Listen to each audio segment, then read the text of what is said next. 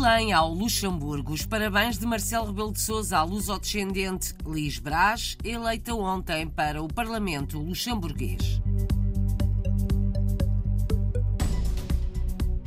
Ponto final, acabou o jornal 24 Horas, publicado nos Estados Unidos. Era dirigido à comunidade portuguesa da Nova Gércia e Nova York.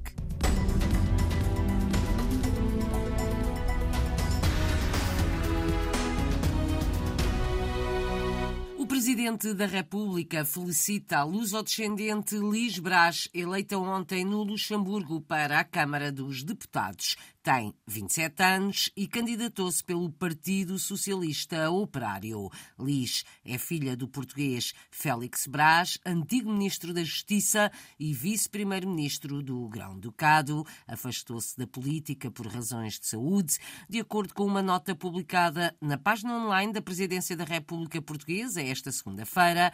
Esta eleição da luso-descendente vem confirmar a crescente importância da comunidade de origem portuguesa no Luxemburgo. O governo de coligação que estava no poder perdeu a maioria absoluta. Foi o Partido Popular Social Cristão que venceu as eleições de ontem, a que concorreram pelo menos 30 luso-descendentes, de acordo com a Rádio Latina. O deputado socialista Paulo Pisco, eleito pela imigração na Europa, é também o presidente do Grupo Parlamentar de Amizade Portugal-Luxemburgo. Justifica na RDP Internacional porque ficou tão satisfeito com a notícia da eleição da luso-descendente no Luxemburgo? A eleição de Liz Brás deixa-me muito feliz porque tenho acompanhado o percurso dela em termos eh, políticos e ela tem se envolvido bastante na política, eh, tem sido muito dedicada, não renega as suas origens, eh, mesmo que remotas,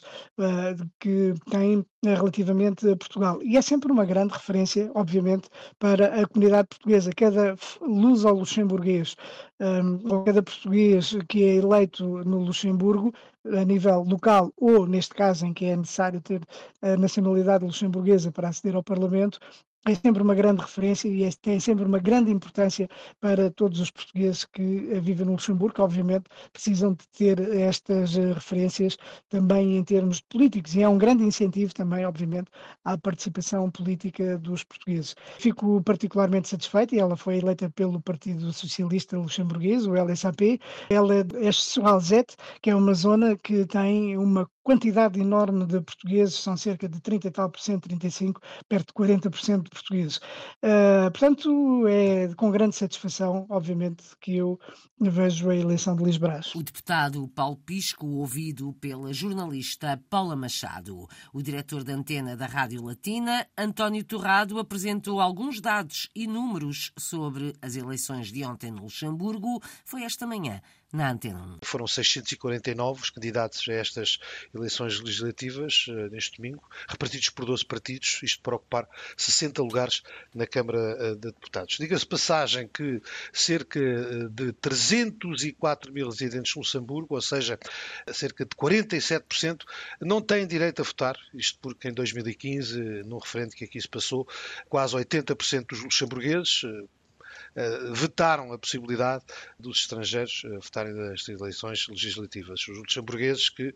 eh, são para aí metade da população que vive no Luxemburgo, falando de candidatos, que há algumas curiosidades, tivemos 278 mulheres, ou seja, cerca de 42,8%, 371 homens. Já agora, outra curiosidade, a faixa etária com mais candidatos foi entre os 40 e os 59 anos, candidato mais velho, 84 anos, concorreu pelo Partido Comunista Luxemburguês.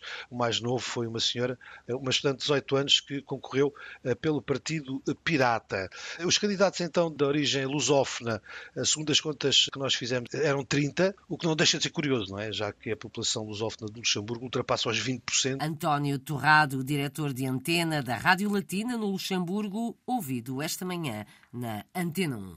Aliviar o valor da propina paga pelo ensino português no estrangeiro é a expectativa do deputado Paulo Pisco, do PS, eleito pela imigração na Europa. Amanhã o governo entrega no Parlamento a proposta de orçamento de Estado para o próximo ano.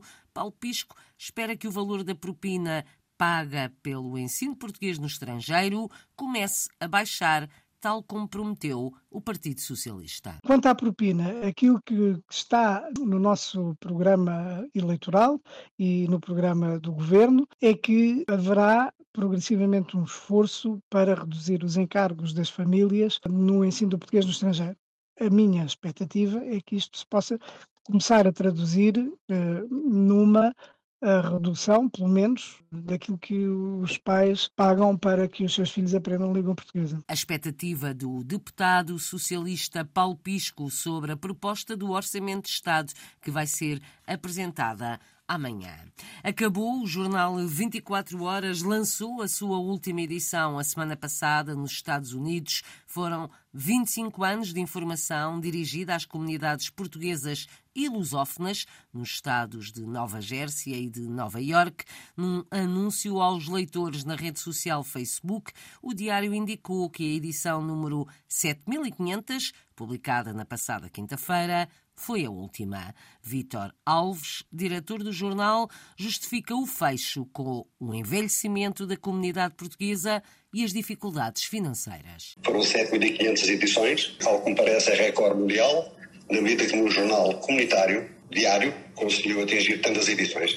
As razões do fechamento foi porque, no último ano e meio, todos os jornais em papel começaram a ter, enfim, grandes dificuldades em sobreviver no caso especial do 24 Horas, pronto, a comunidade portuguesa é uma comunidade envelhecida, os jovens já não leem jornais em papel, têm o recurso dos, tele, dos telemóveis e dos computadores, a comunidade foi-se reduzindo, os negócios que, de certa forma, durante 20 e muitos anos foram publicitariamente, comercialmente dando algum apoio ao jornal, também foram fechados, foram substituídos por outras etnias. Esse apoio também desapareceu. Dificuldades financeiras entre as razões para o ponto final no jornal 24 Horas, publicado nos Estados Unidos, em Nova Jersey e Nova York.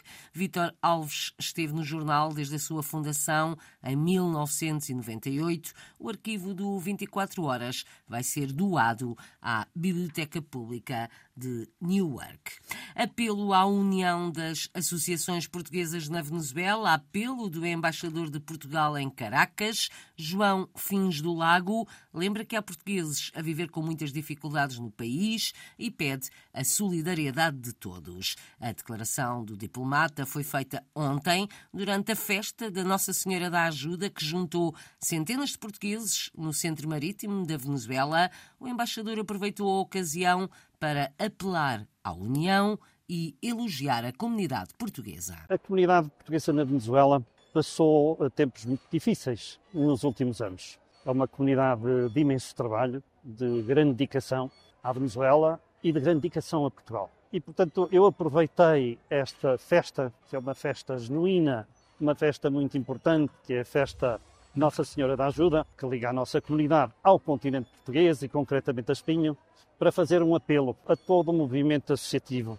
para se unir. O movimento associativo tem sido a chave da união dos portugueses na Venezuela. Os portugueses estão bem integrados, houve portugueses que tiveram imenso sucesso e continuam a ter na Venezuela, mas há aqueles que precisam de apoio. O momento 2 serve precisamente para, estando em festa e a celebrar Portugal, fazer um apelo também a todos os portugueses no sentido da entreajuda, olhando para as franjas mais desfavorecidas, que continuam a existir, e dando o braço a todos no apoio social fazemos. A declaração do embaixador de Portugal na Venezuela assistiu ontem à festa da Nossa Senhora da Ajuda tradicional de Espinho e recriada no outro lado do Atlântico.